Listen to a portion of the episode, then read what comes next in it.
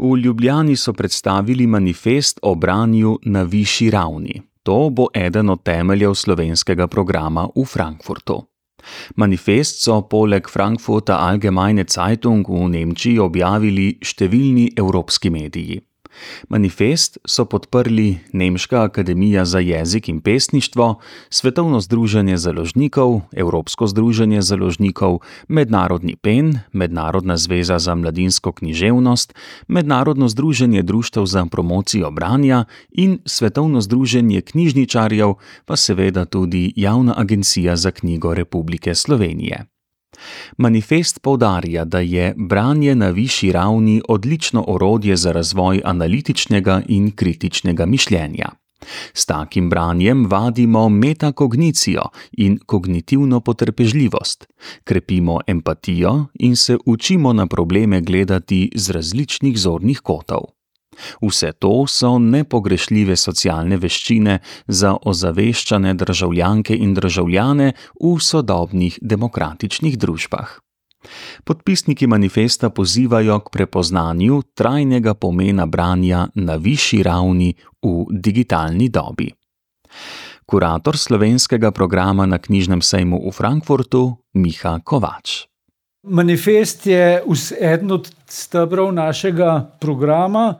V Frankfurtu bomo imeli kup dogodkov, ki bodo vezani na, na manifest, kup pogovorov o pomenu zahtevnega branja v digitalni dobi, o problemih s krizo pozornosti. Imeli bomo štiri panele o umetni inteligenci in branju, o prevajalnih napravah, in vsi ti paneli imajo nekako uh, ene vrste uh, vsebinsko osnovo v uh, manifestu dva ključna dela, poleg seveda številnih drugih knjižnih zvrsti, bosta tudi poezija in filozofija. Poezija zaradi tega, ker imamo v tuje jezike sorazmerno zelo veliko pesniških zbirk prevedenih. Pred kratkim je v Nemčiji išla tudi antologija slovenske poezije, ki sta jo skupaj izdala ena najbolj uglednih nemških založb, Hanser in Nemška akademija za jezik in pesništvo. Ta knjiga ima izjemno dobre odmeve. V Nemčiji in seveda tudi eh, slovenska, ljubljanska filozofsko-psihoanalitska šola je v tujini izjemno dobro prepoznana. Tako da uh, imamo v bistvu dve knjižni zvrsti, ki sta zelo poudarjeni, ki obe zahtevata branje na višji ravni, zato se nam je zdelo smiselno vse to povezati v celoto z tem manifestom.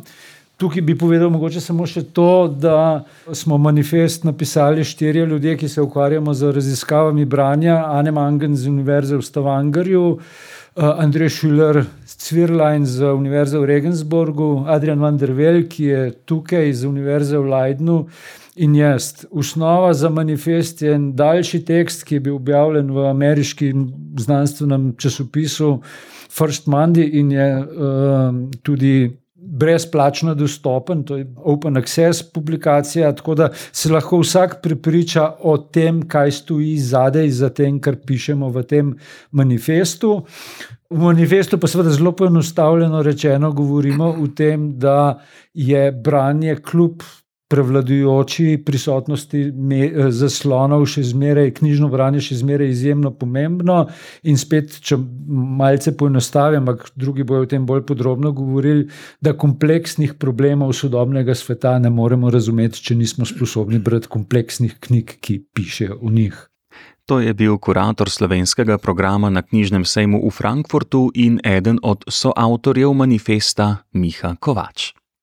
Ministrica za kulturo Asta Vrečko pa je o predstavitvi Ljubljanskega manifesta o pomenu branja na višji ravni povedala, da ima knjižno branje zahtevnejših vsebin v sodobnih družbah še vedno pomembno vlogo pri razvoju kognitivnih zmožnosti in splošne razgledanosti. Utrjuje in izboljšuje tudi časovni obseg pozornosti posameznika in spodbuja sposobnost uživljanja. Vse to pa so osnovni gradniki kritičnega mišljenja, ki je pogoj za demokratično družbo. Po eni strani smo bombardirani, seveda, s hitrimi informacijami, tehnologijami, hipnostmi, tudi z nekimi formati, ki so omejeni na sekunde, po drugi strani pa kompleksne teme je zelo težko na ta način zaobjeti. Hkrati, seveda, poglobljeno branje pomeni tudi en drug odnos do tega, kar beremo, in seveda tudi pozneje en drug odnos do sveta. Hkrati pa vzeti si čas za branje, za poglobljeno branje, pomeni danes v današnjem hitrem svetu velik privilegij ne moreš si ga vzeti, kadar nimaš časa, družinske, službene in tako naprej obveznosti. Zato je pravzaprav to, se moramo zavedati, velik privilegij, ki pa seveda ga moramo kot družba omogočiti vsakomur. Zdaj pa poglejmo med vrstice Ljubljanskega manifesta o pomenu branja na višji ravni. Kako zaobrniti trend upadanja veščin branja je eden od perečih izzivov sodobne družbe. Če želimo sodelovati v demokratični družbi kot ozaveščeni državljani, potrebujemo bralne spretnosti in prakse na višji ravni, kot je preprosto dekodiranje besedil. Branje ni samo poglavitna pot do osebnega razvoja, temelj vseživljenjskega učenja in podlaga večine naše izmenjave informacij ampak je tudi osrednja razsežnost družbenih odnosov in vključenosti v družbo. Doba hitro rastočih zaslonskih tehnologij nam je na doseg roke prinesla ogromne količine zvočnih, vizualnih in besedilnih vsebin. Digitalna revolucija je imela številne pozitivne učinke.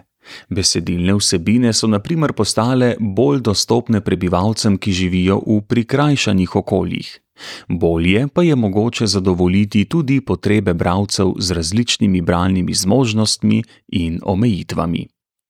Vendar pa moramo paziti, da določene spretnosti in načini branja ne izpadajo kot nekakšni relikti iz hitro izginjajoče starejše informacijske dobe. To velja zlasti za daljša besedila, kot so knjige, in za branje na višji ravni, ki ga knjige spodbujajo. Digitalno okolje morda omogoča več branja kot kdajkoli prej v zgodovini, vendar ponuja tudi veliko skušnjav za površno in razpršeno branje, ali celo zato, da sploh ne beremo. Vse to ogroža branje na višji ravni. Zato v manifestu pozivajo k razmisleku o vlogi branja na višji ravni v digitalni dobi. V čedalje bolj zapletenem informacijskem okolju morajo biti ozaveščeni državljani in državljanke sposobni razlikovati med verodostojnimi in neverodostojnimi viri, ter svoje bralno vedenje prožno prilagajati različnim okoliščinam. Branje na višji ravni je vaja pozornosti in kognitivne potrpežljivosti, ki širi besedni zaklad in pojmovne zmožnosti, ter bralke in bralce aktivno napeljuje k pretresanju njihovih lastnih predsotkov. Bralne spretnosti na višji ravni izostrijo zlasti daljše besedila, kot so knjige. Usposabljajo nas za preizkušanje različnih interpretacij, odkrivanje protislovi, pristranskosti in logičnih zmot, ter vzpostavljanje subtilnih in krhkih povezav med besedili in kulturnimi ozadji, ki jih potrebujemo za izmenjavo človeških presoj in čustev. Branje na višji ravni je naše najmočnejše orodje za analitično in strateško mišljenje. Brez njega smo neustrezno podkovani za boj proti populističnemu poenostavljanju, teorijam zarote in dezinformacijam. Posledično postanemo bolj dovzetni za manipulacijo. Kljub temu se izobraževalni sistemi vse bolj osredotočajo na uporabo več modalnih medijev na račun poglobljenega ukvarjanja z besedilnimi informacijami.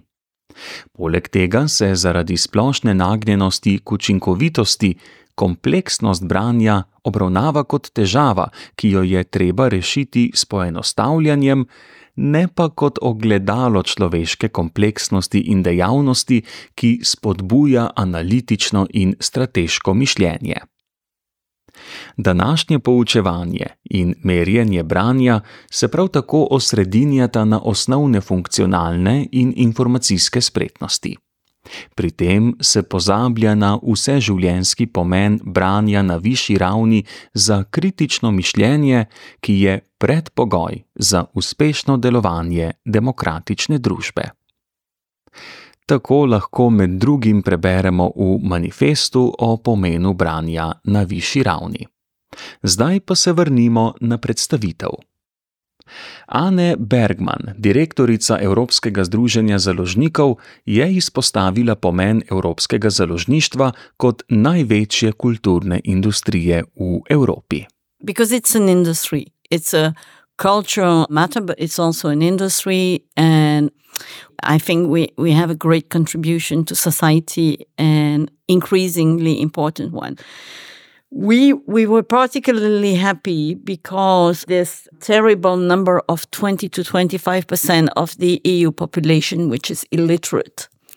They may be able to read a sign or a bus indication, but they're not able to read a long text. And at this time, Anne Bergman izpostavlja skrb zbujajočo statistiko, ki kaže, da med 20 in 25 odstotkov prebivalstva Evropske unije ni pismenih v zadostni meri. V kontekstu trenutnih globalnih izzivov demokracije je ključno, da ljudje razumejo in analizirajo besedila ter oblikujejo lastne misli. Poleg tega je izpostavila izzive, ki jih prinaša umetna inteligenca v založništvu, kot je, na primer, knjige o nabiranju gob, ki jih je ustvarila umetna inteligenca in so na voljo na Amazon Kindle. Bergmanova je izpostavila nevarnosti zanašanja na informacije, ki jih generira umetna inteligenca, saj lahko te informacije zavajajo ali celo ogrozijo zdravje in življenje ljudi. Poudarila je, da je kritično razmišljanje in sposobnost analiziranja informacij ključna veščina, ki se jo moramo naučiti skozi branje in izobraževanje. Ane Bergman je povdarila, da obstajajo obetavni znaki, ki kažejo na rast zanimanja za knjige med mladimi. Mladi se vedno bolj zanimajo za knjige in se z njimi radi tudi pokažejo v javnosti. V sklepnem delu govora pa je povdarila pomen branja literature iz različnih kultur in držav.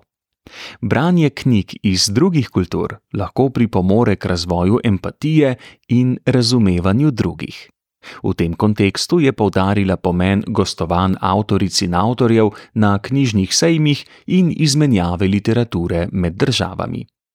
Zaključila pa je s povdarkom, da bi bil svet boljši, če bi vsak dan knjige prebirali vsaj pol ure. Children's books, not just from your own literature, but from other uh, literature and up to being adult and then reading each other's literature. So to me, if we were all reading half an hour a day, I think the world would be in a better situation.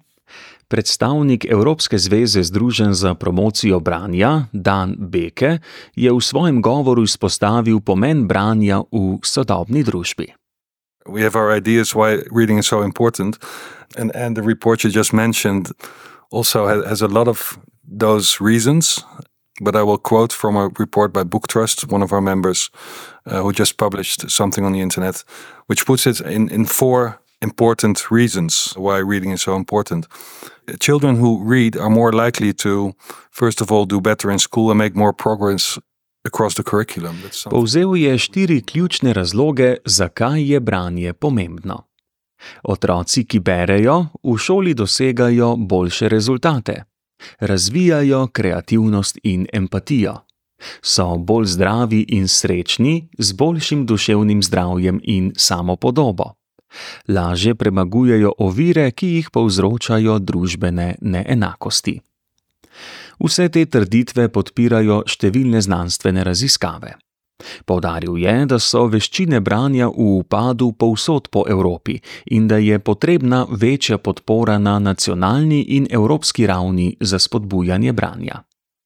V digitalni dobi je potrebno ponovno preučiti vlogo naprednega branja.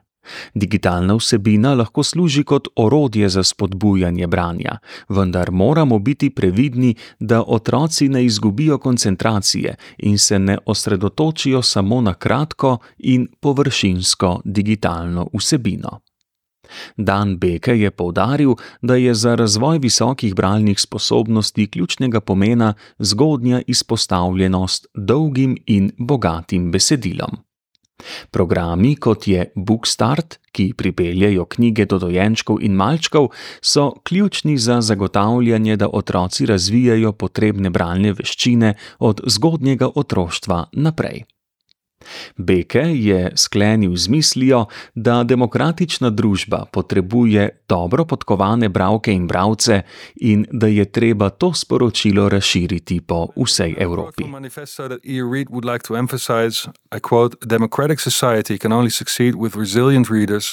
Well versed in higher level reading, policymakers in all fields need to be aware of this. So, we at EU Read, we hope this clear message and the entire manifesto will find its way across Europe and, it, and we hope it will be read. And of course, we hope even more that it will lead to action and support from national and European policymakers and partners. Generalni sekretar Svetovnega združenja založnikov Jose Borgino je v svojem govoru predstavil svojo organizacijo in poudaril pomen branja v sodobni družbi. I was asked to talk today about why reading is important. On a personal level, let me share with you an anecdote to illustrate the power of reading. When my eldest son was only six or seven, I used to take him to school by public transport from one side of Sydney, Australia, to another. Borgino je delil osebno anegdoto o moči branja, ko je svojemu sinu med vožnjo z vlakom v Sydneyju bral dela znanih avtorjev. Opazil je, da so tudi drugi potniki v vagonu pozorno poslušali njegovo branje. Sledilo je razmišljanje o pomenu branja, kjer je izpostavil citat ameriške pisateljice Joan Didion o pomenu pripovedovanja zgodb za razumevanje življenja. Borgino je povdaril, da je pismenost temelj za trajnostne in strpne družbe. Govoril je o pomenu knjižnih politik za spodbujanje kulture branja in izpostavil izzive, ki jih prinaša digitalna doba. Povdaril je, da digitalne tehnologije niso nujno ovira za branje, ampak lahko služijo kot orodje za spodbujanje. Kljub temu pa opozarja na nevarnost izgube globljega branja v sodobnem svetu, v svetu hitrih spletnih vsebin. Povedal je, da nam branje pomaga razvijati empatijo in medsebojno razumevanje, in to lahko pomaga zmanjšati konflikte. Izpostavil je pomen različnih perspektiv pri branju in kritiziral nekatere države, ki omejujejo dostop do knjig. V zaključku je Borgino povdaril, da je pomen branja neposredno povezan z našo potrebo po pripovedovanju zgodb, ki so bistvene za naše preživetje in gradnjo trajnostne in strpne prihodnosti za prihodnje generacije. The importance of reading is directly linked to our ingrained need to tell each other stories. The stories our ancestors relied ancestors relied upon to survive, and that we will rely on to build a sustainable, peaceful future for our descendants. Predstavnik avtorjev manifesta Adrian van der Vel je v svojem govoru izpostavil pomen globljega branja v kontekstu zgodovinskega razvoja in izzivov sodobne družbe. Over the last few decades, we have lost sight of the enormous historical significance of reading. That is to say, how our entire modern world is based on the sort of thinking that is facilitated by especially higher level reading. Despite this importance of high level reading, the concept of reading has, in fact, especially in a policy context. Opozoril je, da je sodobni svet nastal na temelju sposobnosti globokega branja in povdaril, da je to ključno za izobraževanje, znanost in pravo. Globoko branje je nepogrešljivo tudi za demokracijo. Vandervel je pojasnil, da je splošna pismenost postala običajna šele v zadnjih šestih generacijah, pri čemer je bilo branje prej omejeno le na elito. S prihodom obveznega izobraževanja v drugi polovici 19. stoletja pa je branje postalo ključ za emancipacijo in samoizboljšanje. Vendar pa je ta premik prinesel tudi neželene stranske učinke, saj smo izgubili občutek za čarobnost branja. S prihodom alternativnih medijev, kot so film, radio, televizija in digitalni mediji, je prosti čas namenjen branju upadel. Ljudje iščejo informacije in zgodbe v laže dostopnih oblikah, kot so YouTube posnetki, TED predavanja in podcasti. To vodi do izgube motivacije za branje. Ta sprememba je posebej problematična, saj dolga, kompleksna besedila bralcem pomagajo razvijati boljše miselne sposobnosti. Vandervel je povdaril, da mora biti poglobljeno branje izrecni cilj vsakega izobraževanja o branju. Čeprav je izguba notranje motivacije za branje izziv za izobraževalne ustanove, Vandervel meni, da lahko družba obrne trend in poglobljeno branje lahko postane dobra navada. Podobno kot je družba obrnila percepcijo kajenja kot nezdrave navade. V zaključku pa je Vandervel izrazil optimizem in upanje, da lahko poglobljeno branje postane cenjena in priljubljena navada v sodobni družbi. However, just as society has managed over the last, say, 30 years to make smoking into the bad health habit that it is regarded as today, perhaps we can do exactly the reverse with higher level reading. I'm sure this is possible. So I'd like you to leave with this optimistic thought. In s tem zaključujemo primerno poglobljen prispevek o Ljubljanskem manifestu o pomenu branja na višji ravni.